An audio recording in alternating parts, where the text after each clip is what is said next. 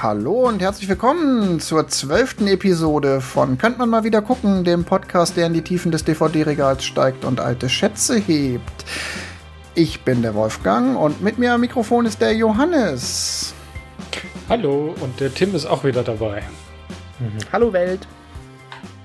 Ja, hallo. Schön, dass wir uns wieder einfinden, zusammen am digitalen Lagerfeuer und wir haben einen Film geschaut. Johannes, du hast den Film vorgeschlagen, du hast die, die Ehre, ihn uns vorzustellen. Yay!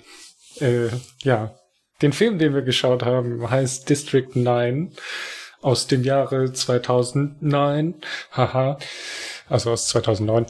Ähm, von Neil Blomkamp geschrieben und Regisseur hat, äh, also er war auch Regisseur.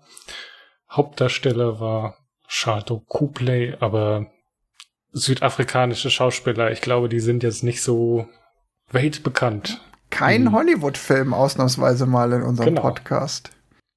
Kein Hollywood-Film, sondern eher so am Rande von Hollywood vielleicht. Der zweite Nicht-Hollywood-Film. Ja, wobei er es natürlich ein Hollywood-Blockbuster ist. Also ich meine, nicht in Hollywood produziert, aber da die Millionen gescheffelt. Aber da kommen wir hinterher zu. Ja, also der, der einzig wirklich bekannte Name ist äh, Peter Jackson, der produziert hat und der, glaube ich, auch ganz viel dazu beigetragen hat mit seiner Produzententätigkeit, dass der Film überhaupt wahrgenommen wurde und überhaupt stattfinden mhm. konnte. Ja. Ähm, ja, sag noch mal kurz, äh, Johannes, wo kann man den gerade gucken? Ähm, man kann ihn gerade auf Netflix gucken, also da ist im Katalog vorhanden. Ja. Ja, und Deutsch, Englisch, alles dabei. Und es ist zumindest bei mir so ein Film, habe ich im Kino gesehen und danach nie wieder. Und meine Erinnerung, neben dass ich noch die grobe Handlung wusste, mir noch bewusst war, natürlich erinnere ich mich an den Film, aber ähm, ich weiß noch, dass ich damals im Kino ähm, raus bin und dachte, der Film ist total überbewertet und da war ich jetzt gespannt. Ich will mal noch nicht sagen, ob die Erwartung wieder getroffen wurde oder ob die, aber genau, das war damals so mein Eindruck und ich war jetzt gespannt zu sehen, ob ich ihn beim zweiten Mal gucken auch wieder überbewertet finde. Wie war denn so eure Erwartung, bevor ihr ihn jetzt ein zweites Mal gesehen habt? Also ich habe den damals, glaube ich, auch im Kino gesehen, aber ohne dass ich wusste, worum es geht. Und deswegen war ich positiv überrascht. Also der Film sagte mir überhaupt nichts und ähm, wenn, dann habe ich mal so einen Teaser-Trailer davon gesehen, äh, bevor ich ihn im Kino gesehen habe. Und jetzt äh, beim zweiten oder beim dritten Mal, vielleicht habe ich ihn zwischendurch gesehen, da bin ich mir gerade gar nicht sicher. Na gut, wie du ihn jetzt ähm, fandest, können wir dann ja gleich noch klären. Halt das mal offen. Wir auch machen, klar. Mal gucken. Erstmal bespre erst besprechen, dann bewerten. Also ich habe den auch gut. im Kino gesehen damals. Ich fusch mich jetzt dazwischen. Ja, ja, ähm, ich habe den auch mehrmals im Kino gesehen, weil ich habe den auch vorgeführt und habe den quasi mehrfach Stücke davon auch noch gesehen. Ähm, habe ihn dementsprechend aber auch sehr früh gesehen und äh, finde es gerade ganz spannend, dass du sagst, völlig überbewertet, weil äh, ich glaube, eins von den Erfolgsgeheimnissen von dem Film war unter anderem dieses man erwartet nichts, da ist halt so ein Science-Fiction mit irgendwie Aliens, die aussehen wie, wie Schalentiere. Jo, gucke ich mir an, na klar. Und dann wird man halt sehr positiv überrascht, wenn man denkt, naja gut, das wird jetzt hier so ein Ratatatatouille Starship Troopers 2 aus Südafrika-Filmen. Ratatatatouille Starship Troopers 3, das wäre auch ein guter Crossover-Film. ähm. Du meinst mit Ratatouille die Ratte aus dem Disney-Film in einem Starship Troopers Nein, Remake? Lass uns den Gedanken bitte nicht weiterführen. Johannes. Nachher äh, hört noch jemand zu. Jo Johannes, gib doch mal für alle, die den Film nicht gesehen haben, einen kurzen, äh, kurze Inhaltsangabe. Worum geht's mhm. eigentlich? Also, wir schreiben das Jahr 1982 und über Johannesburg in äh, Südafrika erscheint ein Raumschiff, ein sehr großes. Aber es macht da erstmal nichts und irgendwann nach drei Monaten beschließen die Menschen, wir müssen mal gucken. Und dann äh, buchen sie sich mehr oder weniger in dieses Schiff rein. Also sie schneiden es auf mit äh, großen Plasmaschneidern und finden da so eine Million an unter äh, Aliens, die halt aussehen wie Schalentiere. Deswegen auch der Spitzname Prawns. Ähm, naja, und äh, sie versorgen die dann und bringen sie auf die Erde, also Schiff schwebt, bringen sie auf, die, auf, äh, auf den Grund quasi. Ja, das Schiff, das Schiff schwebt so ein bisschen Independence Day mäßig über der Stadt, genau. aber macht nichts, ne? Genau. Naja, und sie, sie färchen sie dann mehr oder weniger in diese, in dieses District 9, in diese äh, Fläche ein, was sich dann super schnell zu so einem Slum entwickelt. Ähm, äh, die, die äh, Zäune werden immer höher, die Kanonen größer. Ähm, und jetzt quasi 20 Jahre nachdem das Schiff da ist, oder mehr oder weniger 30 Jahre, ähm, ähm, beschließt die Regierung und äh, mithilfe der ja, paramilitärischen Organisation MNU, also Multinational Union, glaube ich, bin mir gerade nicht mehr sicher. Multinational United, glaube ich. United, genau, danke. Ähm, es ist quasi so eine so eine Guns for Hire Firma. Ähm, die, die wollen die halt jetzt in District 10 umsiedeln, was 200 Kilometer von Süd, äh, von Johannesburg entfernt ist, weil es immer zu, zu mehr Aufständen, zu Problemen mit den Prawns gibt, äh, kommt. Also so ein klassisches, wir wollen die Leute hier nicht in unserem, äh, in unserer Nachbarschaft haben, die sollen mal schön woanders hin. Ja. Der Zyniker würde jetzt sagen, wer will schon ein Flüchtlingslager mitten in seiner Stadt haben? Darum ja, geht es ja auch von, ganz viel. Von so Außerirdischen, die sind ja noch schlimmer. Ja. Oder so. Ähm, naja, und sie, sie, äh, diese, diese Umsiedlungsaktion startet quasi mit, wir laufen mal durch die, durch diesen District 9 und versuchen den Aliens beizubringen, dass sie hier einen Wisch unterschreiben müssen, dass sie quasi zwangsgeräumt äh, werden und ja, zwangsumgesiedelt werden. Das so quasi als Prämisse, wo der Film spielt. Ähm, die eigentliche Story fängt dann an mit der Hauptfigur Vika van der Vikus. Vikus van der, Merwe. Genau. Ein äh, sehr lustiger Name für zehnmal hintereinander sprechen.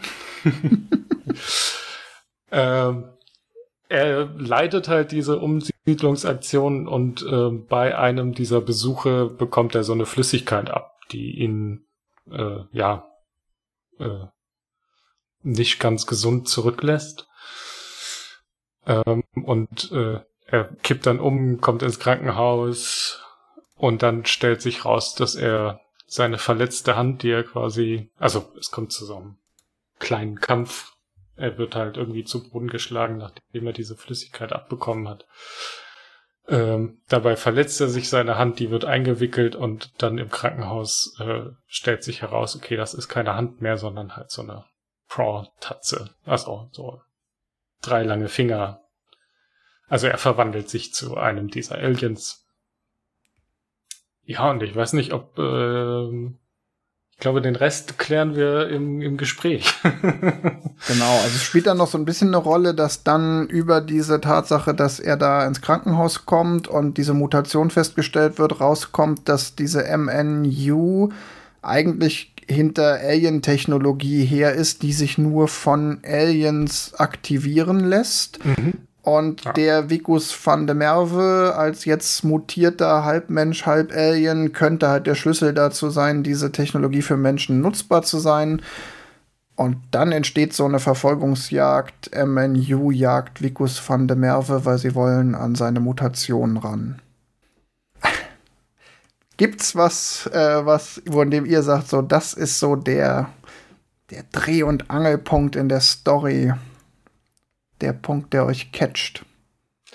Also ich, ich greife mal ein bisschen vor von, äh, wir, wir sprechen ja normalerweise immer erst Story, aber ich glaube, wir müssen hier auch äh, direkt am Anfang mal über die Machart sprechen. Die erste halbe, dreiviertel Stunde oder so ist wie so eine Dokumentation aufgenommen. Also es gibt Interviews mit Experten, die erzählen diese Hintergrundstory, wie das Schiff dahin kommt, was, äh, wie dieses District 9 aufgebaut ist, was es da für Probleme gibt. und äh, Interviews mit dem Vikus, äh, der halt seine Rolle erklärt und was er denn da tut. Und er wird dann halt auch von einem äh, Kamerateam in seiner Arbeit begleitet, die quasi ja hautnahe Bilder aus den aus dem äh, ja Ghetto Slum District, wie man es nennen möchte, ähm, quasi zeigt. Ähm, also es ist halt so wie ein Newsbericht aufgebaut. Ähm, ja, bis quasi er im Krankenhaus landet, dann ähm, wechselt es halt zu einem in Anführungsstrichen normalen Erzählweise. Ja, es, ist, es, ist, echt so eine Mockumentary, wie man dann ja sagt, so eine Fake-Doku mhm. mit immer wieder O-Tönen irgendwie. Ich habe seine Frau wird zwischendurch eingeblendet, ehemalige Arbeitskollegen und die erzählen halt die Story von Vikus. Mhm. Es klingt schon sofort so an, so posthum. Äh, mhm. Zumindest ist klar, der ja. ist nicht mehr da. Ob er jetzt tot ist, weiß man jetzt nicht, aber sie reden halt von ihm, ja, der war damals und das war doch irgendwie so tragisch mit dem. Genau, und das gibt. Ja, es ist auch, auch finde ich, sehr schön, weil sie relativ früh schon drin haben, ja, was bedeutet er für sie? Und irgendwer sagt, ja, für mich ist er einfach nur ein Verräter. Das fand ich ganz schön so vom, vom Vorherschatten, dass man quasi im fünften Satz den Hauptcharakter, wo man gerade überlegt, ob man den gut findet oder nicht, äh, schon mal gesagt kriegt, so okay, da, der wird also sich noch rausstellen. Also dass der wird sie wohl irgendwie verraten in irgendeiner Form. Fand ich ganz geschickt gemacht. Also ich bin da ja gleich an einem meiner, ähm, ja, auch mit Hauptkritikpunkte. Ähm, mich hat dieses, dieser Mockumentary Einstieg total abgeholt. Ich fand den super. Ich fand den jetzt auch beim zweiten Gucken, dachte ich nochmal, weil das hatte ich auch gar nicht mehr so präsent. Da dachte ich so, ah, stimmt, das ist ja voll gut gemacht. Ähm, aber dass es halt nach einer Dreiviertelstunde kippt, also der Film hat, glaube ich, zwei Stunden Laufzeit und mhm. nach einer Dreiviertelstunde ist dieses Mockumentary-Ding komplett passé und wir gucken eigentlich einen von der Inszenierung, von der Erzählung normalen normalen Film, Action, Science-Fiction-Film. Und das hat mich auch, ich glaube, das hat mich beim ersten Mal schon gestört und jetzt beim zweiten Mal auch irgendwie. Das ja, ist für mich so ein Bruch, den ich nicht gut finde. Ich finde ihn tatsächlich gut und zwar, weil der Bruch quasi parallel dazu ist zu der Wahrnehmung der Aliens.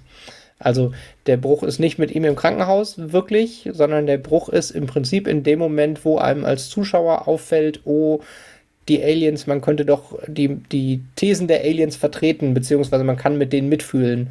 Und das würde mit der Mockumentary nicht funktionieren, weil die Mockumentary ist rückblickend und total alienverachtend von oben drauf ah. geguckt. Und in der Stelle, wo sie den Spielart wechseln, sieht man das erste Mal, dass das eine Alien ein Kind hat und dass das eine Alien sich ja kümmert. Und da mussten sie quasi den Stil brechen, weil ansonsten äh, hätte ein Großteil der Zuschauer, ähnlich wie bei Starship Troopers übrigens damals, äh, nicht verstanden, dass das eine, ein, eine Satire beziehungsweise halt in dem Fall dann ein, eine Parabel ist. Genau, also diese, die Welt, die da geschildert wird, dieses Südafrika mit dieser Alien-Invasion ist halt mega rassistisch. Man sieht mehrfach auch äh, Plakate ja eingeblendet mit äh, hier nur Menschen, keine Aliens. Ähm, und, und, und, und die werden ja auch gerade auch von den MNU-Mitarbeitern super äh, rassistisch behandelt. Mhm.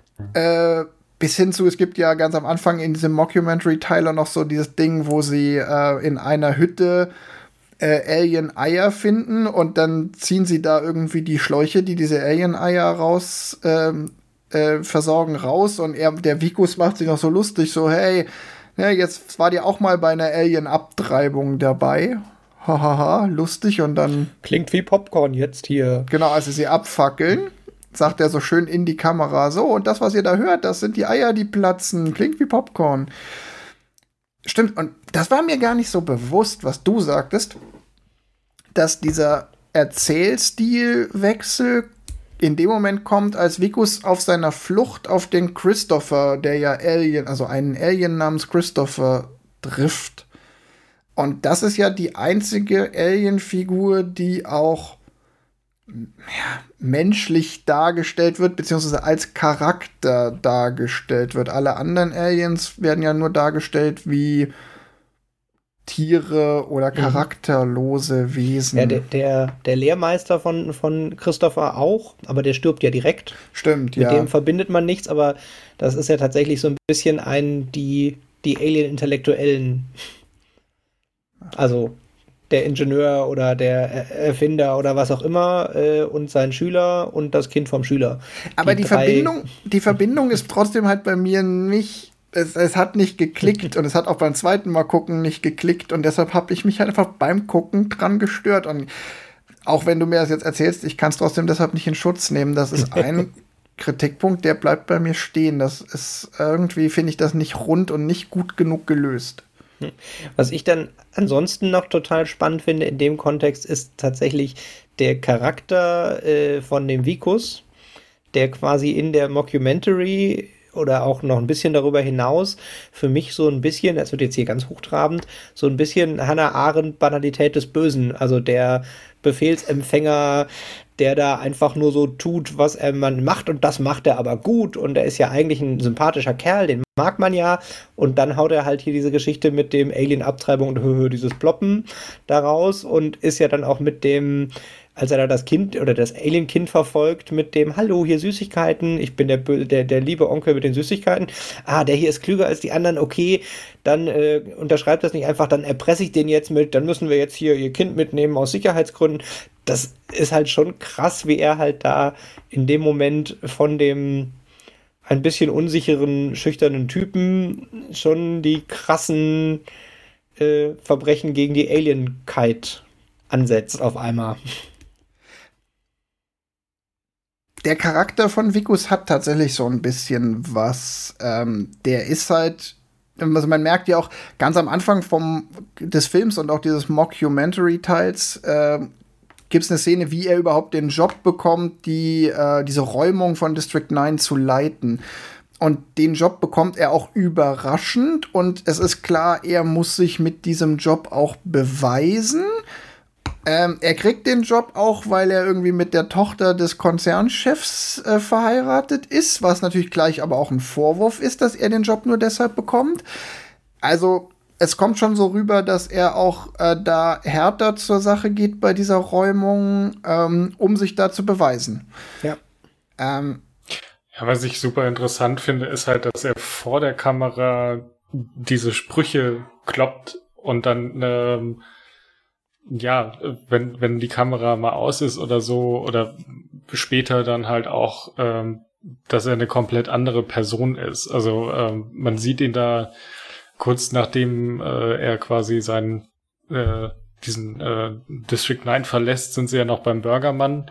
Und da ist er halt komplett entspannt, komplett äh, ohne, ohne dumme Sprüche auf der Lippe oder so, die er halt ständig vor der Kamera reißt. Also er versucht halt irgendwie dem Kamerateam zu erklären, wie, wie gut er seinen Job macht, wie, wie, äh, wie professionell er damit umgeht und ähm, ja, zeigen, dass er der richtige Mann ist für den Job, aber halt eher nur vor der Kamera. Und wenn die Kamera dann mal aus ist oder wenn mal irgendwas nicht passiert, merkt man direkt so, okay, ja, eigentlich, ähm, ja, also er hat mit Sicherheit nicht äh, die besten Absichten, aber er ist halt nicht ganz so schwarz, wie die Kamera ihn, ihn zeichnet. Ja. Er inszeniert sich selber in dieser ja, genau. Doku ja. auch. Ähm, und das kippt natürlich auch im Laufe des Films. Also in dem Moment, wo er dann da zusammenbricht, äh, krank ist und dann später auch mutiert und auf der Flucht, ähm, kippt das natürlich. Aber es ist keine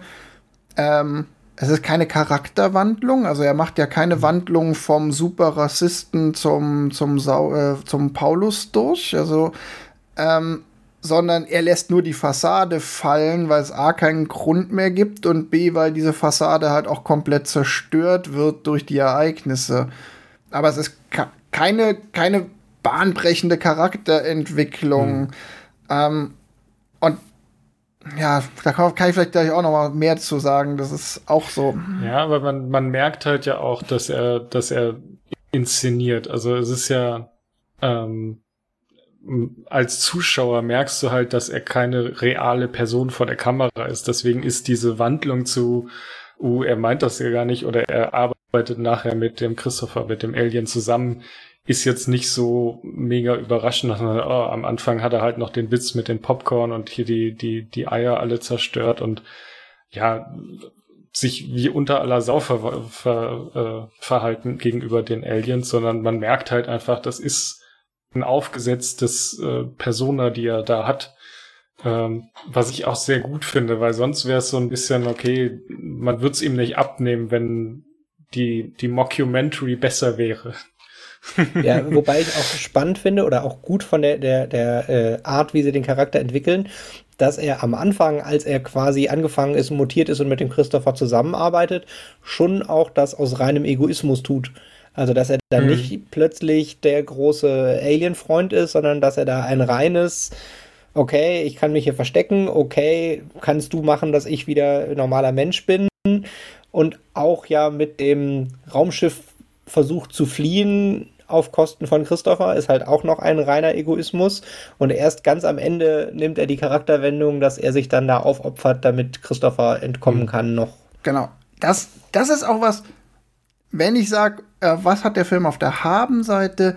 Dieser Charakter von Vicus van der Merwe, ja. der ist glaubwürdig und das ist ganz witzig. Der ist nämlich in der ersten Dreiviertelstunde glaubwürdig, unglaubwürdig. Das ist ja auch eine Leistung, eine Figur in einem Film so zu schreiben, dass ich ihr eben das, was sie erzählt, gerade nicht abnehme, ohne dass es plump wirkt oder ohne dass ich das Gefühl habe, der, der, der spielt einfach schlecht, aber der spielt halt gut, dass er spielt. Und das ist ja so mhm. noch mal, glaube ich, schwieriger.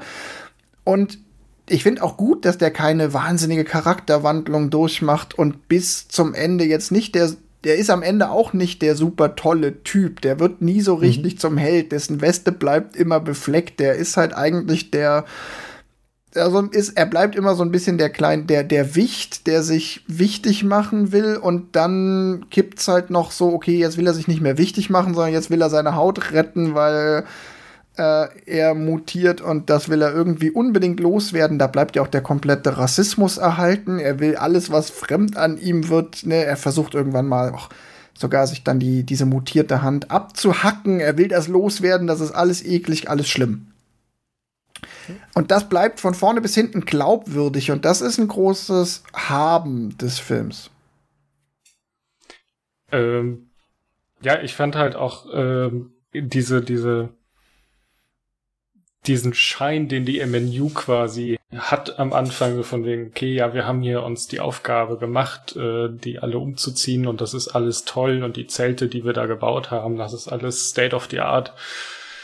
Nur halt nicht in Johannesburg, aber sonst alles super. Und der zerbröckelt halt in der Mitte relativ schnell, aber dann am Ende halt immer mehr. Und, ähm, und, und, was ich wichtig fand, ist, dass der Vikus ja auch äh, zu dem Christopher es irgendwann sagt, mit dem, willst du da jetzt wirklich hin umziehen? Das ist ein besseres Konzentrationslager. Ja. Hm. Also, dass ihm das durchaus bewusst ist und er es ausspricht, das fand ich auch noch mal krass gemacht, dass er halt dann in dem Moment sich dann doch so weit befreundet hat, in Anführungszeichen, dass er dann ihm da schon die Wahrheit sagt und man nochmal ganz klar hört, nee, er weiß das auch. Ja, es gibt so einen ganz mhm. kleinen Moment, fokussiert nur auf diesen einen Christopher. Mhm. Den akzeptiert er, den lernt er auch wertzuschätzen, weil er weiß, ohne ihn kommt er auch da aus der Sache nicht raus. Und die machen natürlich auch so ein paar Sachen zusammen durch. Aber es ist halt auch schon klar, das ist so dieses klassische, äh, ich finde alle Ausländer scheiße, aber Ali von, von, von nebenan, das ist ja ein Feiner, das ist ja so die Ausnahme. Das ist ja auch so ein ganz klassisches äh, rassistisches Denkschema, mhm. äh, dass man halt den einen Ausländer, mit dem man halt Kontakt hat, so rausnimmt aus der, aus die, seinem eigenen rassistischen Weltbild. Und auch das, finde ich, ist glaubwürdig im Film. Also die, ja. Mhm Deshalb finde ich, der, der Charakter, diese Charakterzeichnung der Hauptfigur, die ist total glaubwürdig. Und dieses Rassismus-Thema ist so ein gutes Thema, was sich so durch den Film durchzieht. Da gibt es ja sogar auch ein paar ganz bewusst gesetzte Anleihen an reale Ereignisse, die das Ganze so ein klein bisschen Richtung Parabel kippen. Also es gibt einen District 6 in Kapstadt oder Johannesburg, das habe ich leider wieder vergessen, wo es tatsächlich mal Aufstände gab. Diese Fahrzeuge, mit denen die da reinfahren bei der Räumung, sind irgendwie die klassischen Panzerfahrzeuge, mit denen in Südafrika Rassenunruhen niedergeschlagen wurden seit den 60ern.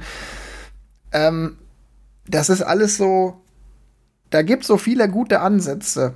Und mein Problem, hm. mein Hauptproblem ist dann, dass aber der Film nach der Mockumentary und nach der Flucht von Vikus halt kippt in eine total banale, uh, ich muss meine Haut retten und dafür müssen wir erst diesen Treibstoff finden und dann zum Raumschiff kommen, Story abkippt. Und deshalb die letzte, die letzten, die letzte Stunde ist halt, 0815, Nur noch normaler Actionfilm. 0815 ja. Science-Fiction-Action mit so ein paar auch bösen Klischees, wie dass er sich am Ende noch aufopfert. Das ist zwar eigentlich in sich sogar glaubwürdig, aber dadurch, dass es halt in so einem 0815-Kontext eingebettet ist, ja, ja, okay, das war klar, dass das jetzt kommt. Sie haben so ein paar Deus Ex Machina-Momente, dass sie dann im entscheidenden Moment noch den super Kampfanzug auspacken, den die Aliens da gelassen haben, wo man sich fragt, so, warum haben sie den nicht schon viel früher ausgepackt? Ich finde sowieso, also so an Logik-Dingern hat er so ein paar. Also jetzt mal diese ganzen Alien-Waffen, wo kommen die alle her auf dem, die Erde? Also die, die Menschen haben die Aliens aus dem Raumschiff runtergeholt in dieses Flüchtlingslager Warum haben die Aliens überhaupt, also bis auf das eine abgestürzte Kommandoschiff, alles andere, was an Alien-Technologie auf der Erde ist, müsste in der Logik des Films von den Menschen selber auf die Erde geholt worden sein. Und warum sollte es dann in dem Alien-Ghetto sein? Und warum können die Aliens die Waffen nicht benutzen? Also warum gibt es eine Million Aliens und unter einer Million Aliens sind zweieinhalb die in der Lage sind, die eigene Technologie zu benutzen. Und das, nee, nee, das ist nicht so. Nee, nee. Also die können schon die Technologie benutzen, aber äh, ich glaube, der, der Film rechtfertigt das damit, dass diese Aliens halt so ein so ein Insektenschwarm sind, die keinen ja. eigenen Antrieb haben und deswegen halt sich nicht damit ähm, bewaffnen und äh, okay, aber warum gegen die Menschen dann, vorgehen. Warum hat dann dieser Christopher, sein Lehrmeister und sein Sohn, warum haben die diesen Antrieb und warum sind die dann in der Lage, auch ohne jedwede Unterstützung aller anderen 999.000 äh, Aliens das Problem zu lösen? Also auch am Ende dieses alles klar, der Christopher, der einzige Alien, der denken kann, steigt in das Raumschiff, in dem eine Million Aliens zur Erde geflogen sind und er fliegt dieses eine Million Personen Raumschiff alleine nach Hause.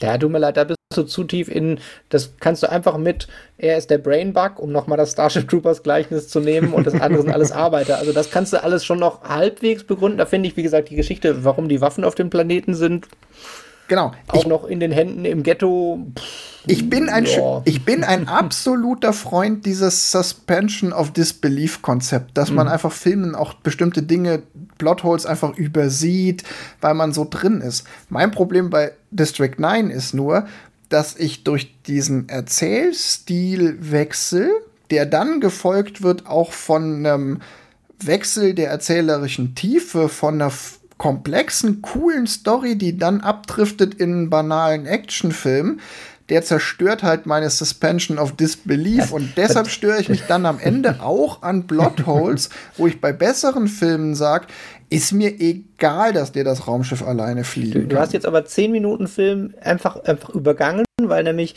äh, bevor der, der relativ einfache Actionfilm anfängt, gibt es noch 10 Minuten nach der Mockumentary, wo quasi einem die Aliens ein bisschen näher gebracht ja, werden. Ja, aber es ist halt so ein zweistufiger Prozess. Erst wechselt der Erzählstil, das nimmt, das mhm. reißt mich raus. Mhm. Und dann bin ich gerade in diesen zehn Minuten drin und habe mich gerade damit angefreundet, so, ach ja, jetzt wird das Verhältnis zu den Aliens plötzlich komplex. Und dann bin ich da angeteasert und dann kommt nichts mehr. Und dann, und dann hat er mich verloren. Also, ich kann dir durchaus folgen mit dem Action-Teil gegen Ende. Hatte ich auch einen, dass ich gedacht habe, so, ja, okay, da ist jetzt quasi äh, die Handlung auserzählt und es war noch Budget übrig, wobei der Film ja gar nicht so teuer war, aber prinzipiell fühlt es sich so klassisch an wie bei, weiß nicht, bei Tron Legacy äh, gab es so eine Raumschiff-Verfolgungsjagd, wo irgendwie in dem er quasi jeden Verfolger einzeln ausschaltet und es ist irgendwie eine 10-minütige 10 Verfolgungsjagd im äh, 360, wie heißt es hier, im 3D-Kino die nur ist, weil äh, Sachen mit Neonkante in 3D sehen cool aus. Und es ist so dieses so, ja, ich habe nach dem dritten verstanden, er wird wohl alle kaputt kriegen. Ich muss das jetzt nicht noch jeden einzeln sehen. Und so fühlte sich das Ende tatsächlich für mich auch hm. an, dass ich so dieses so, ja, okay, da ist jetzt äh, der dann doch in den normalen Actionfilm zurückgefallen, wo er am Anfang sehr viel mehr Potenzial hatte. Ich muss auch an der Stelle, äh, erzählerisch fand ich noch super schön, dass man in der Mockumentary den Protagonisten, jetzt nicht den Oberbösen, sondern den, den, den Söldner-Protagonisten schon als der mag den Vikus nicht kennengelernt hat. Das fand ich noch ein schönes Ding, dass sie halt nicht eine anonyme Söldnereinheit haben, sondern die Söldner den Vikus auch schon kannten, als er noch Mensch war und ihn da schon nicht leiden konnten als der Loser und äh ja und der Typ, der einfach nur die Tochter vom Chef vögelt und genau, deshalb den Job ja. jetzt kriegt und deshalb jetzt glaubt, er könnte uns harten Soldatenjungs sagen, wo es lang genau. geht. Genau, das fand ich tatsächlich ein schönes Ding vom Charaktere einbinden, also auch genauso wie den den Vater, dass der der die die der Vater seiner Frau der Chef von diesem bösen Versuchslaboratorium unter anderem ist, fand ich auch nochmal ein schönes Ding, weil er dann ja doch nochmal eine persönliche Beziehung in die Ebene hatte, von der er tatsächlich nichts wusste. Ich werfe jetzt noch mal eine böse These, ich, bevor dann dann versuche ich mich auch zurückzuhalten mit meiner Schelte diesem Film gegenüber. Ich habe halt so ein bisschen so, also ich ich frage mich, der Film basiert ja auf einem Kurzfilm, den es vorher schon gab. Und ja. ich finde, man merkt ihm vielleicht auch so ein bisschen an, dass sie einen Kurzfilm genommen haben und haben die Story aus einem Kurzfilm auf einen Zwei-Stunden-Film dann auf, äh, aufgebaut. Weil, wenn die den eine Stunde lang gemacht hätten oder, oder 1,20, so gerade nicht Feature-Länge, äh, dann hätte man da noch viel mehr rausholen können, wenn man die geilen Teile rausdestilliert. Und dann das zweite, richtig böse, was ich jetzt sage, es ist aber auch so ein Peter Jackson-Problem. Peter Jackson-Filme leiden ja eigentlich immer daran, dass die zu viel Budget haben und äh, Peter Jackson äh, zu viel Einfluss und deshalb keiner sagt, hier äh, kürzt das mal. Ähm, das ist so vielleicht auch bei dem Film so ein bisschen das Problem, weil du sagst, sie hatten dann halt noch Budget übrig. Das Budget kam halt von Peter Jackson. Nee, ich würde jetzt mal da vielleicht äh, in die andere Kerbe schlagen und sagen, ja, der Film, natürlich ist es am Ende sowieso kein Meisterwerk, aber ich finde, für die, für, um halt so einen Wandel in der Story zu haben, muss der Film sich halt auch irgendwie wandeln. Und dann passt A, die, die Erzählstory nicht mehr, äh, und B, äh, das Film hat irgendwie zu Ende gehen und ähm, ja, der verwandelt sich jetzt, ist halt ein scheiß Ende. Also irgendwas muss halt passieren und ähm, ja. Also ich, ich, ich bin ich schon wüsste bei Wolfgang, nicht, dass, wie, dass wie, man, wie man das nur in der Mockumentary quasi zu einem zufriedenstellenden Abschluss bringen kann. Nee, nee, Oder da bin halt ich, ich auch bei dir. ja, das jetzt, jetzt beißt euch nicht zu sehr daran fest, dass ich mich an dem Wechsel des Erzählstils äh, nee, nee, Wenn es nur, der, nur der Wechsel des Erzählstils wäre, dann würde ich sagen, so, okay, das hat mich kurz rausgerissen, aber ich habe es dann mhm. akzeptiert, weil der Film wechselt die Perspektive. Ich, ich finde diesen Wechsel halt einfach nur nicht elegant gemacht.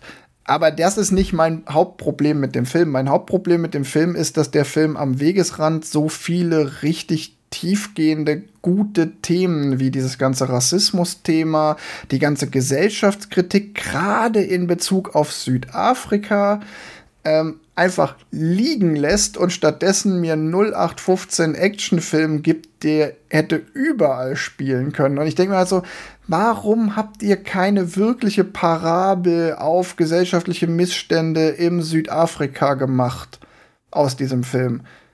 Der lag, ja, es lag euch in der Hand. Es lag direkt vor euch und ihr habt es nur nicht aufgehoben.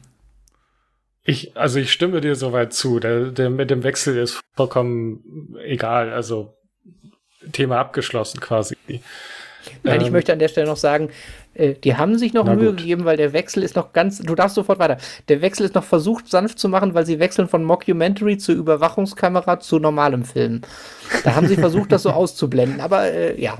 Ja, weil ihr wisst, das Thema können wir wirklich abhaken. Also mein ja. Hauptkritikpunkt ist dieses, die wirklich geilen Themen, Inhalte, die, die den Film richtig gut gemacht hätten, die haben sie Da sind sie zwar drüber gestolpert, aber haben dann sind Ja, das, weitergegangen. das Problem, was ich mit der Kritik quasi habe, ist, dass ich gerade keine Vorstellung habe, wie man diese Themen zu einem zufriedenstellenden Abschluss für diesen Film bringt. Natürlich zufriedenstellendes, äh, zufriedenstellendes, äh, zufriedenstellender Abschluss bei Rassismus ist sowieso schwierig, aber ich kann mir halt schlecht vorstellen, wie man sagt, okay, ich habe diese diese Themen und ich habe diese Story, wie bekomme ich das jetzt zu einem Abschluss hin, wo wir sagen, okay, das ist halt ein Ende. Also es war ja nicht klar, okay, äh, kommt da noch mehr, kommt da nicht mehr, also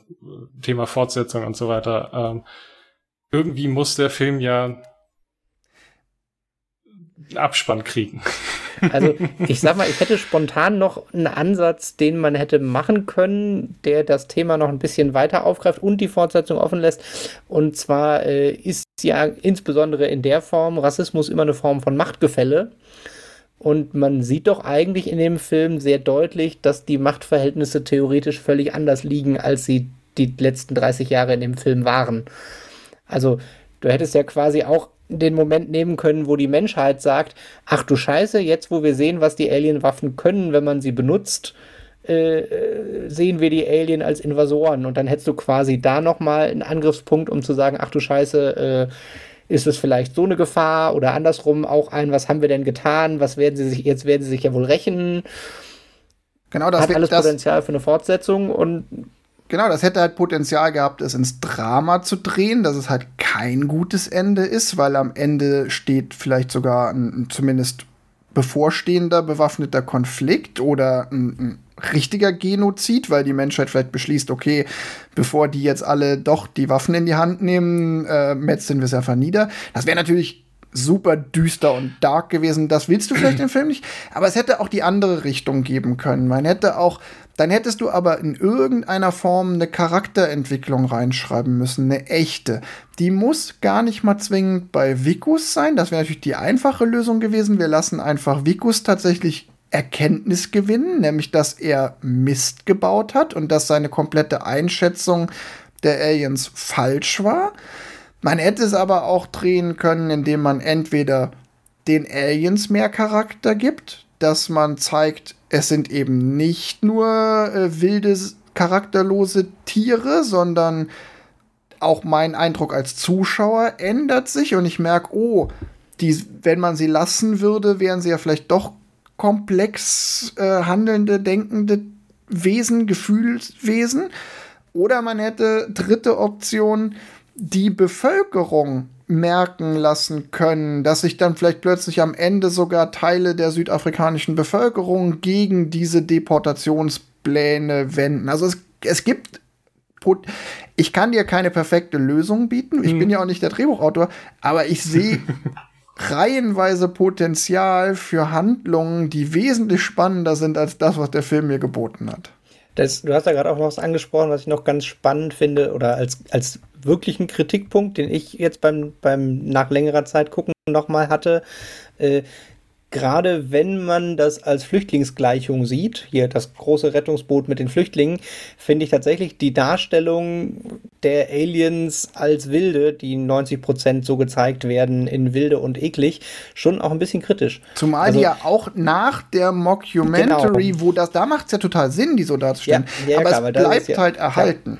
Genau. Und- Und das war tatsächlich was, wo ich gedacht habe, so, mm, das ist, finde ich jetzt beim nochmal gucken, war mir vorher nicht so aufgestoßen, ist mir aber tatsächlich so ein bisschen aufgestoßen. Jo Johannes, ich weiß, dass du jetzt gleich schon schluckst, weil äh, wir jetzt auf Nein, dem. nein, alles gut. Ich habe noch eine, also Ich habe noch einen Ich hab- Punkt, wo ich drauf rumhack. Ich würde noch mit einem Schlag will ich den Film jetzt noch, ich will dem Film noch einen Schlag verpassen. Was ich auch, bei, das ist mir zugegebenermaßen jetzt erst beim zweiten Mal gucken aufgefallen. Dafür brauchte man vielleicht auch die Debatte seit dem Film in der Welt und in der Gesellschaft. Ich finde es auch nicht so richtig geil, äh, wie der Film generell ähm, Ethnien inszeniert.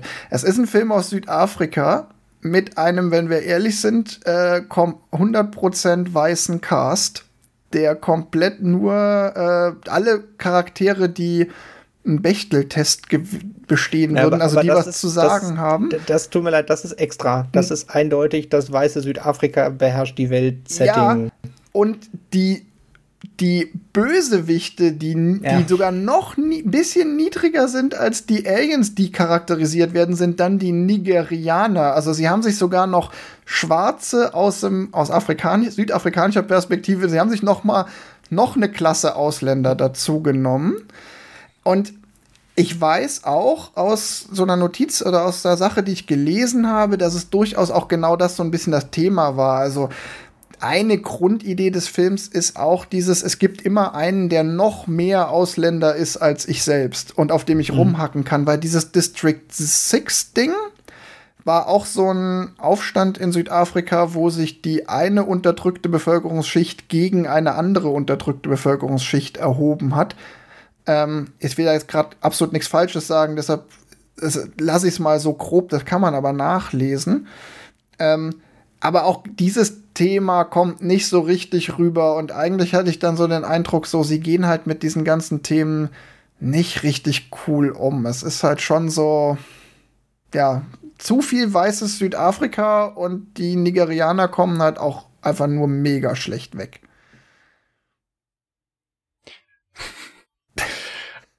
Ich, äh, Jetzt ist aber ich gut. versuche gerade ähm, ja, das, äh, also, ich glaube, ihr habt einen anderen Film gesehen. das, ist, das, ist, das ist völlig in Ordnung. Ich gebe auch zu, ich muss auch dazu sagen, Johannes, es ist jetzt echt hart. Ich habe jetzt alles ausgepackt, nee. was mir an Kritik kommt. So, ich finde den Film nicht scheiße. Muss ich jetzt nein, auch noch mal so sagen. kam das ja auch gar nicht rüber. Aber für mich war das halt so, ich bin gerade jetzt beim zweiten Mal mit der mit der Einstellung rangeguckt, ich gucke jetzt halt irgend so einen Science-Fiction-Film, der halt ein interessantes Setting hat. Und unter dem Gesichtspunkt bin ich halt so, ja, okay, das sind äh, also das die die schweren Themen wären mit Sicherheit interessanter als das Ende, was wir bekommen haben.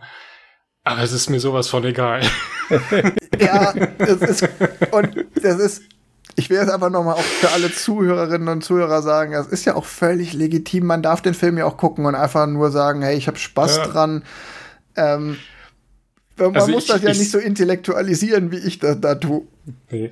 Also das, das Problem, was ich halt, ähm, oder warum ich da so ins, ins, ins Straucheln gerade ist, weil ich halt überlege, okay, ähm, das ist quasi wie so ein Venn-Diagramm, so ein dreischichtiges Venn-Diagramm. Du kannst zwei haben. Entweder du kannst halt diese, diese ganze Vikos-Geschichte und halt das Rassenthema haben.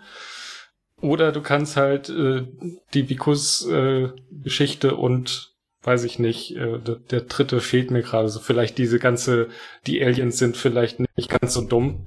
Aber du kannst halt nicht alle drei haben, ohne dass der Film komplett ähm, die Vikos, oder du kannst diese, diese Rassen und die Aliens sind nicht ganz so dumm ähm, und können sich halt irgendwie selber befreien oder einen Aufstand oder sonst was äh, anzetteln, kannst du halt nicht mit dieser Vikos-Geschichte machen, weil die dann komplett runterfällt, weil was soll der Typ da machen? Soll der, soll der der Messias werden und die, die Aliens an, an äh, ähm, führen? Das wäre dann wieder ein Verrat an dieser ganzen Vikos-Weltsicht. ja, also, absolut legitimer Punkt. Also sie, ähm, sie, retten sich ja auch sozusagen selbst. Also immerhin noch, also Christopher ist ja schon der, der, der Alien-Heilsbringer. Ja, sie brauchen ohne Christopher auch, würde Vikus nicht funktionieren. Ja, und das Schöne ist natürlich ja, auch, genau. das muss man auch sagen, äh, tatsächlich brauchen die Aliens am Ende Vikus auch nicht als äh, White mhm. Savior. Sie brauchen ihn, also diese Opfergeschichte am Ende, die entsteht ja nur, weil der Vikus davor Mist baut und den Fluchtplan mhm. von Christopher ja. beinahe ruiniert und er macht eigentlich nur dieses diesen Mist, den er gebaut hat, wieder gut, indem er sich opfert. Aber wenn der, wenn der Vikus sich einfach rausgehalten hätte, hätte der Christopher das alles auch völlig alleine hinbekommen. An der Stelle ist ja. der Film äh, absolut fair und auch, das ist auch tatsächlich ganz cool wiederum. Ich habe auch gar nicht die Probleme, die du jetzt gerade, also ich habe hab den Film auch geguckt und hatte auch sehr viel Spaß an dem Film. Würde ihn auch immer noch, auch wenn ich jetzt vorgreife, als einen sehr guten Film halten. Ja? Was ich spannend finde, ist tatsächlich, dass ein wichtiger Teil für diesen Film die Überraschung ist, einen Action-Science-Fiction-Film, der so krasse Themen anschneidet, zu haben. Und das ist, glaube ich, das, mhm. äh, was der Wolfgang meint, dass er halt da so ein bisschen an, hm, weil man erwartet es halt eigentlich nicht und dann könnte es ja noch besser werden oder noch tiefer gehen. So, wahrscheinlich wäre es einfacher, hat. wenn der Film quasi andersrum beginnt. Also quasi vom Action-Science-Fiction-Film zu so einer ähm, ja, die, die großen Themen ansprechen, Mockumentary, sonst was, keine Ahnung. Also, das passt, glaube ich, nicht, aber so von wegen, okay, wir, wir fangen mit der, mit dem Schießen an und fragen, äh, stellen die Fragen am Ende. Ähm, Erst schießen, dann fragen. Genau. Immer, immer ja. gut. Und, ja. ja, da könnte das macht so der Film halt andersrum. Also, also man könnte das tatsächlich in der Inszenierung total gut machen. In einem krassen Action-Popcorn, der Zuschauer freut sich daran, die Alien platzen und nünne und hinterher stellst du fest, ach du Scheiße, das mhm. war ein Alien-Kindergarten und äh, die, die UNO, äh, wie heißen den rückwärts, M MNU äh, sind die Oberbösen. Das würde auch super funktionieren. Ich Komplett muss, anderer ja. Film, aber würde funktionieren. Ja, ich muss aber auch zu, dazu sagen, dass ganz viel meines Problems mit dem Film auch echt mit Erwartungen zu tun hat. Und die mhm. wurde teilweise dadurch gesetzt, dass der Film auch massiv äh, so beworben wurde. Ob freiwillig, also gar nicht, das ist Eigenmarketing, aber ähm, er wurde auch viel in der Kritik und im Feuilleton als zum einen diese Tatsache, dass es ein Film aus Südafrika überhaupt ist, das wurde ja wahnsinnig hochgehangen. Das war ja so mhm. der Catcher, ähm, also der Hook überhaupt. Oh, mhm. Science-Fiction-Film aus Südafrika. Dann wenn man mal in die Kritik guckt, und da muss man ja auch wirklich nur äh, schnell mal gucken, den Abschnitt Kritik bei Wikipedia, da ist dann zum Beispiel die Cinema äh, zitiert mit grandioser Mix aus Effekt, Kino und Apartheid-Parabel. Ähm, irgendwo anders ähm, heißt es halt, also dieses, diese Apartheid-Parabel, die kommt auch aus der Kritik. Und ich habe die, glaube ich, damals auch vorher schon so gelesen. Und wenn du halt mit dem Bias reingehst, ey, da hat einer einen Science-Fiction-Film gemacht, der auch eine Apartheid-Parabel ist, dann rennst du halt genau wie ich nach Minute 45 gegen die Wand und fragst dich, ja, wo ist sie denn jetzt, eure Apartheid-Parabel? Jetzt gibt sie mir doch. Ja, bitte. da, da gebe ich dir recht. Dass, dass, wenn man mit dem, mit der Erwartung rangeht, dann hat man da auf jeden Fall eine andere, also dann fehlt auch einfach was, wenn man quasi drauf wartet. Wenn man halt hingeht und sagt, okay, ähm, die Mockumentary baut halt so auf, die zeigt halt ähm, nicht nur den Vikus, sondern halt auch die Söldner, die, die wie, wie Dreck mit den, mit den Prawns umgehen und die halt einfach nur loswerden wollen und auch dieses ganze, wir, wir, ähm, wir zwangsräumen euch hier, du musst hier unterschreiben, das ist halt alles so, denkst du, ja, komm, LKW auf, Leute rein, nach District 9 fahren, wäre, wäre einfacher, als hier noch Kamerateam einzuladen und äh, den ganzen, äh, das ganze Zirkus quasi zu machen, weil mehr ist es halt nicht. Also die Aliens haben da keine, die, die können nicht Nein sagen, die werden halt äh, am, am mindestens bedroht, zur Not halt äh, äh getötet oder halt äh, äh, gedroht, dass das Kind weggenommen wird, sonst was. Also mit denen wird halt absolut nicht fair in diesem Prozess umgegangen.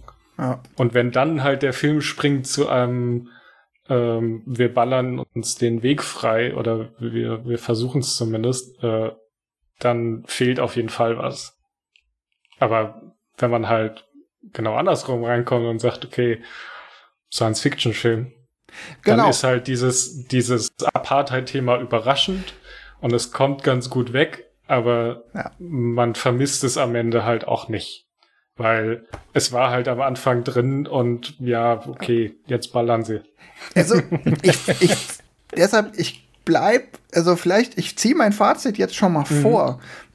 Ich finde immer noch, dass dieser Film absolut überbewertet ist. Allerdings muss ich, das ziehe ich jetzt auch aus unserem bisherigen Gespräch, ich schieb die Schuld dafür nicht nur dem Film in die Schuhe, sondern auch der Kritik, die diesen Film so überbewertet hat. Also ehrlich hm. gesagt muss ich sagen, der Typ, der in der Cinema geschrieben hat, das sei ein grandioser Mix aus Effektkino und Apartheid-Parabel, der hat einen anderen Film gesehen als ich. Oder keine Ahnung, weil das ist keine Apartheid-Parabel. Und er tut dem Film keinen Gefallen damit, dass er ihn als Apartheid-Parabel bezeichnet. Weil mir hat der Typ aus der Cinema vielleicht sogar mehr den Spaß an dem Film versaut als der Neil Blomkamp. Ja, das, äh, das würde ich dir auch äh, nicht widersprechen wollen. aber das ist jetzt wieder so ein, ne, aber finde ich aber auch mal einen ganz interessanten Aspekt, ne, dass einfach, hm. ich finde hier die, die Bewertung des Films in der Presse, die ist total überbewertet. Und jetzt ist die Frage, ist das die Schuld des, der Film an sich ist ja durchaus, ja, du hast, ja, da muss ich dir recht geben, Johannes, der Film an sich, den kann man, kann man ja auch eigentlich auch ganz gut gucken. Gelangweilt habe ich mich jetzt nicht dabei.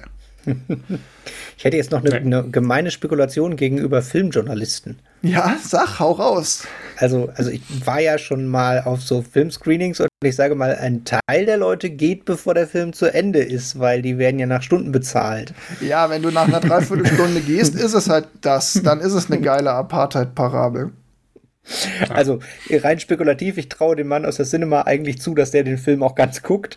Aber hier so äh, hatte ich auch schon ein paar Mal, nachdem ich, also vielleicht ist es mir andersrum aufgefallen, aber äh, dass ich eine Zeitungskritik gelesen habe, wo ich den Film kannte und gedacht habe, so ja, alles klar, der hat den Film nicht zu Ende geguckt.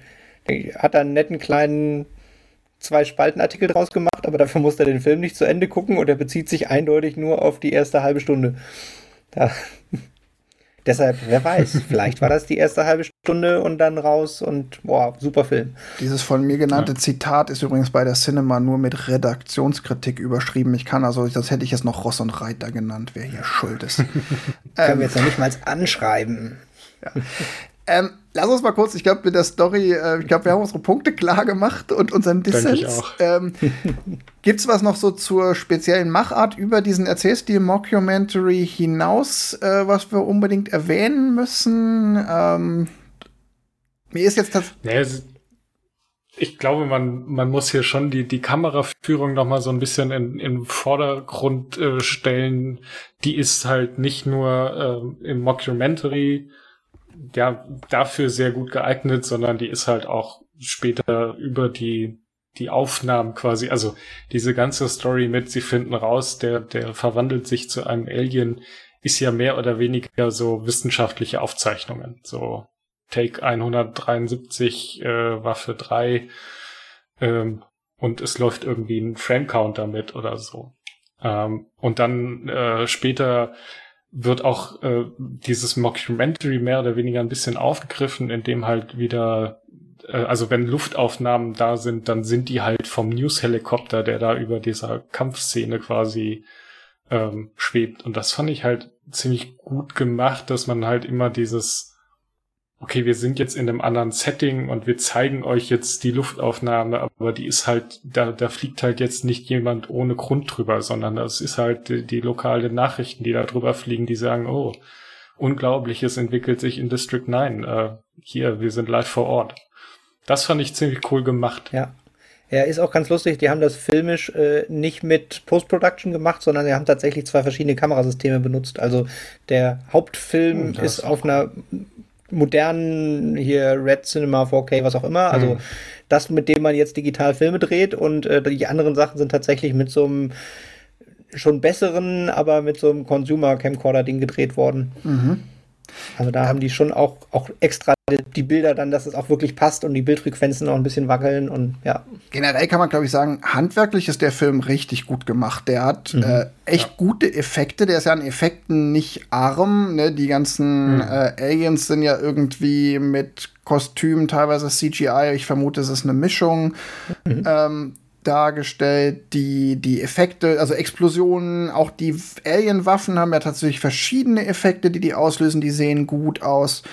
Ja, Raumschiff-Szenen gibt es nicht so wirklich viele, aber alles, was so fliegt und fährt, sieht gut aus. Das ganze Set-Design ist gut, der Sound ist ja, gut. Die, die Raumschiff-Bedienung sieht geil aus. Also für, für das wenige Geld, was der Film gekostet hat, sieht er unglaublich gut aus. Also das muss man ja. echt sagen. Das und er sieht heute auch noch gut aus. Richtig. Also mir fällt es halt nicht auf, so, ah, mh, hm, das ist gealtert oder so, wie es vielleicht zu, bei ähnlichen Filmen passiert, die ähnlich gealtert sind oder äh, vielleicht ein bisschen älter sind. Und da ist die Kritik, vielleicht kann ich da auch überleiten, weil es, es gibt, glaube ich, also die, die Machart ist jetzt nicht so herausragend, dass die jetzt wahnsinnig viel zum Film beiträgt, aber sie ist einfach ziemlich nee, gut aber, gemacht ja. und es ist erwähnenswert, weil es eben nicht das große Hollywood-Studio war. Ähm, und da ist, das ist bei der Kritik natürlich auch gut angekommen. Ich ziehe mal schnell rüber äh, Richtung Awards und ähnliches. Ne? Der hat äh, eine Nominierung für vier Oscars bekommen. Äh, unter anderem bester Film. Das halte ich für wiederum so ein eher überbewertet. Aber das ist. Äh, aber er hat auch bekommen bestes adaptiertes Drehbuch, bester Schnitt und beste Effekte. Und ähm, Schnitt und Effekte kann man auf jeden Fall sagen. Die Nominierung kann ich total nachvollziehen. Das ist richtig gutes Handwerk. Ja. Und sonst machen wir noch kurz den Teil fertig. Also Kritik habe ich ja schon, ich habe ja meine Kritik an der Kritik schon geäußert. Der ist sehr gut bewertet worden von der Kritik. Der hat äh, bei Rotten Tomatoes 90 Prozent.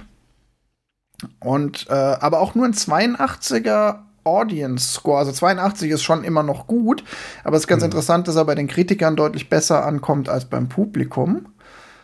Und ähm, um das zum Abschluss zu bringen, unsere beliebte Rubrik, das Lexikon des internationalen Films. Also, das Lexikon des internationalen Films sagt, in Form eines Mockumentaries skizziert das grimmige Science-Fiction-Drama eine degenerierte Gesellschaft und verbindet seine dystopische Botschaft auf fesselnde Weise mit einem eindrücklichen, auf Realismus abzielenden Look. Den handwerklichen Teil unterschreibe ich mit dem Real auf Realismus mhm. abzielenden Look. Das mit dem dystopischen, grimmigen Drama, da finde ich jetzt mir auch zu viel Überbewertung drin, aber lassen wir das. Ne, ich finde, das ist schon noch treffend, weil da ist jetzt ja nicht, also dystopisch und grimmig würde ich beides so unterschreiben. Ja.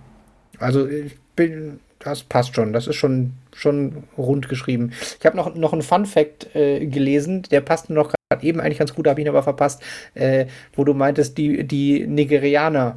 Ja. Der Film ist in Nigeria verboten und äh, Nigeria hat äh, äh, Protest in, nach Südafrika, nach Hollywood und versucht den Film äh, aus den Kinos zu kriegen, weil äh, die Nigerianer so schlecht wegkommen.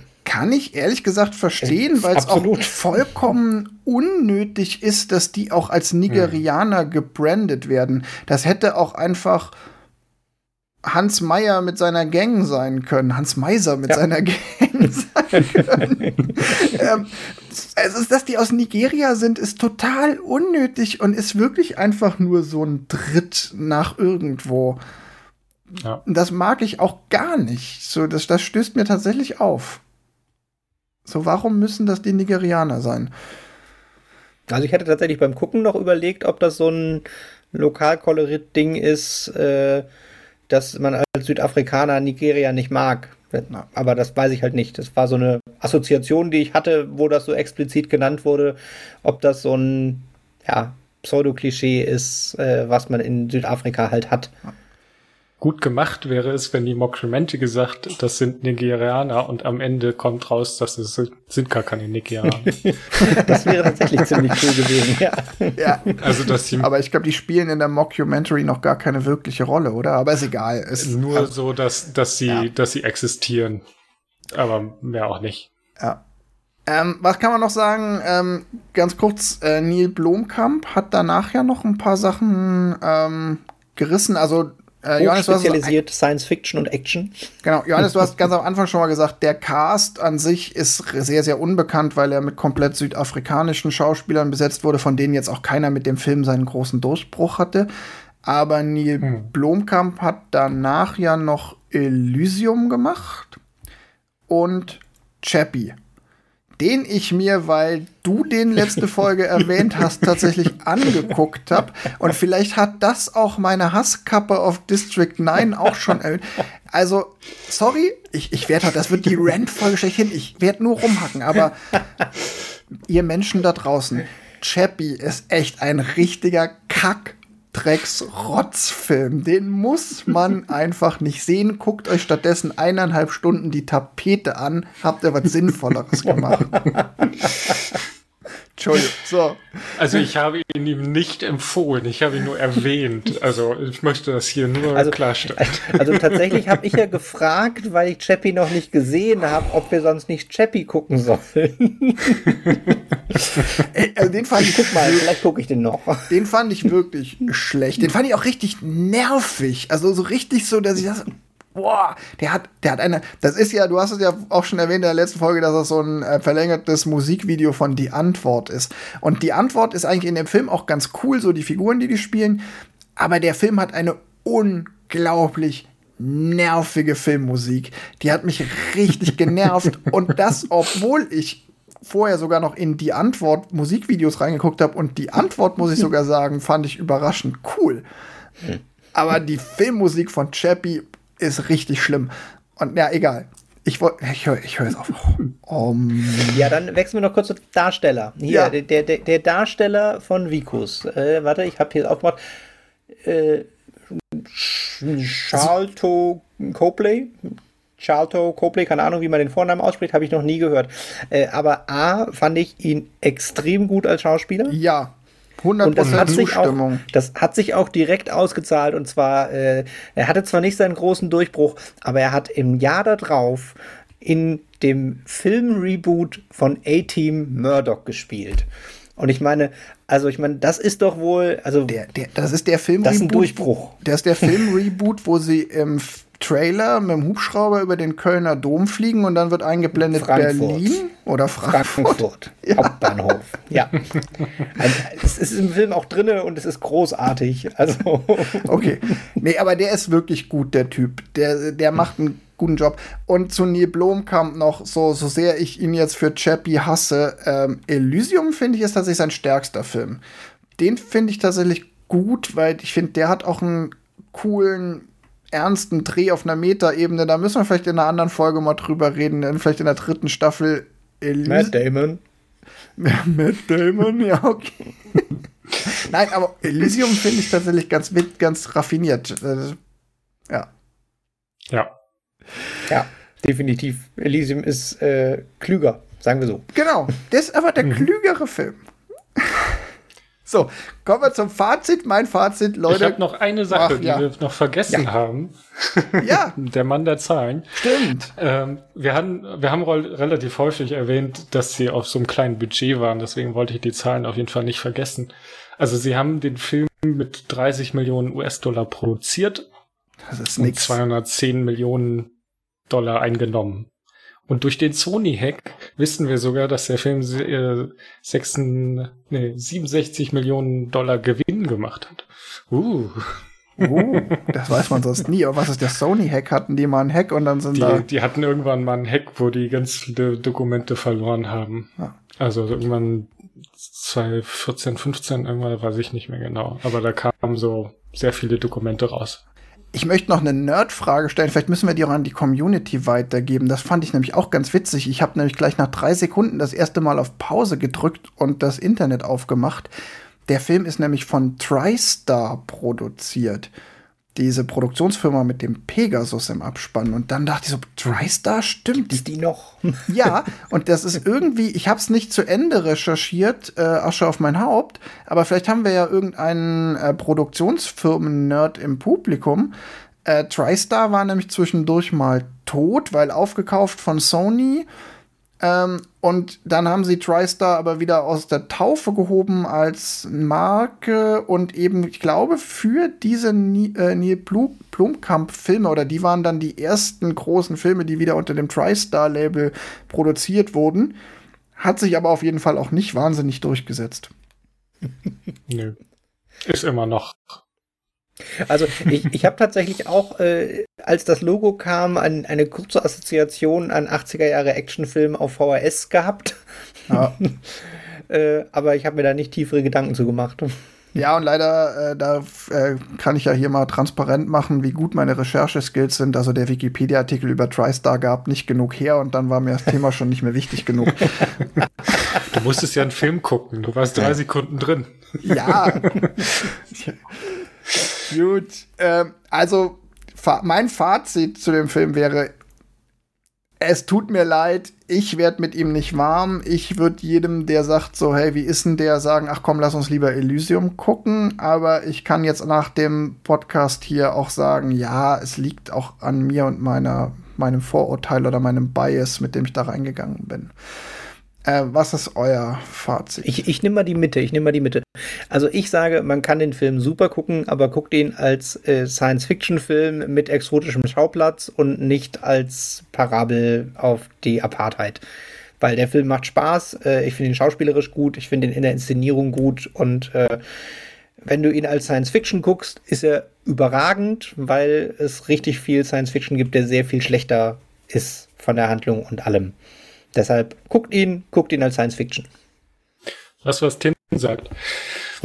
ähm, aber noch ein Punkt dazu, weil das ist tatsächlich, was du gerade gesagt hast, mit dem für einen Science-Fiction-Film ist er überragend. Ich finde tatsächlich, ähm, viele Science-Fiction-Filme schaffen es halt noch weniger quasi die großen Themen am Ende äh, abzuschließen. Also die sind halt meistens etwas ernüchternd in ihren in ihrer Story, weil es am Ende dann halt doch irgendwas explodieren muss oder so. Und ich das finde, bei dem Film haben sie es zumindest geschafft, den Vikos grundsätzlich durch die Story so zu, so zu inszenieren, dass ich ähm, ja einfach Spaß an dieser Person hatte, die quasi mit ihrem eigenen Leben oder mit den Lebensumständen, in denen sie gerade ist, äh, beschäftigt ist. Und ähm, ja, das war besser als einige Science-Fiction-Filme, die deutlich mehr Geld hatten, es äh, vollbracht haben. Und vielleicht ist es ja auch einer der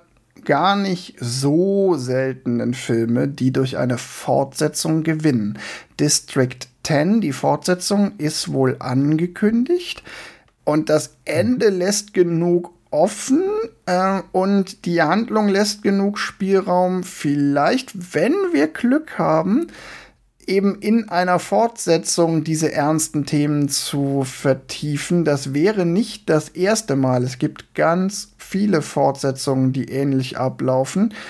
Ähm, bevor ich mich dafür schelten lasse, dass ich Matrix 2 gut finde, nehme ich jetzt als Beispiel zum Beispiel Robocop ist auch der erste relativ simpel und die ganzen politischen Dimensionen kommen erst im zweiten Teil. Also sowas gibt es ja auch. Also es besteht noch Hoffnung auf eine Rettung in der Fortsetzung. oder, oder, ich meine, nach Alien vs. Predator, was haltet ihr von District 9 trifft Independence Day?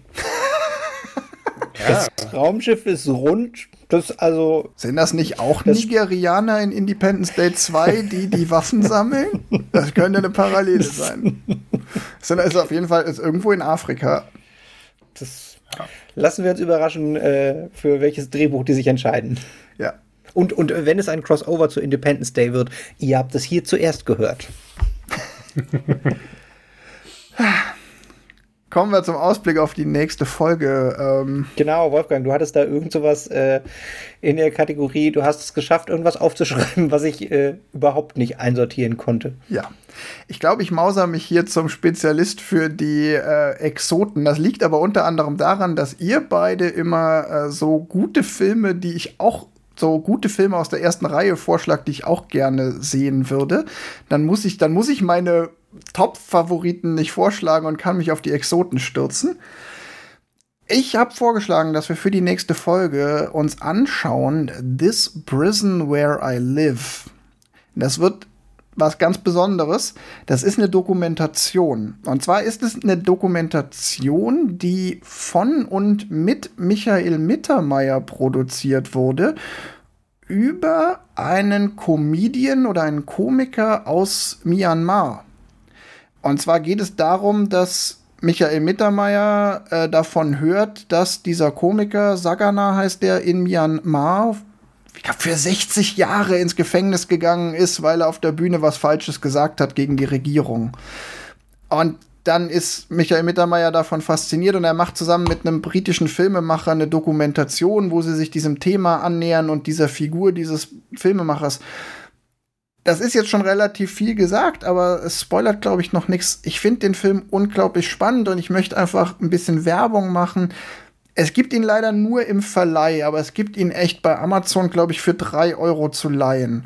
Und ich würde mich total freuen, wenn auch jenseits von uns dreien vielleicht der ein oder andere sich den Film mal anschaut. Es gibt über den Film total viel zu sagen und zu diskutieren. Ich fand den unglaublich interessant, auch auf so einem, welche Figuren tauchen eigentlich in dem Film auf? Welche Rolle spielt Michael Mittermeier? Ähm, also auch ihr beide, guckt mal so ein bisschen drauf, so, ähm, welche Rolle spielt eigentlich Michael Mittermeier in dem Film? Ist ein Experiment, ob wir hier auch mal eine Doku gucken. Äh, vielleicht sagt ihr mir am Ende auch, nee, da explodiert nicht genug. Aber ich, ich weiß nicht, ich habe den 2011 oder 12 gesehen und er ist mir seitdem einfach im Gedächtnis geblieben und das heißt halt schon was. Ich richte mich darauf ein, dass ich ihn verteidigen muss. Wir sprechen uns in zwei Wochen. Also nochmal, This Prison Where I Live von und mit Michael Mittermeier gibt's bei Amazon. Ähm, den gucken wir fürs nächste Mal. Ich freue mich drauf.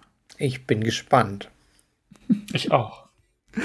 Das Michael Mittermeier war mir tatsächlich bis vor ungefähr äh, drei Minuten nicht bewusst. Aber naja, ich lasse mich überraschen.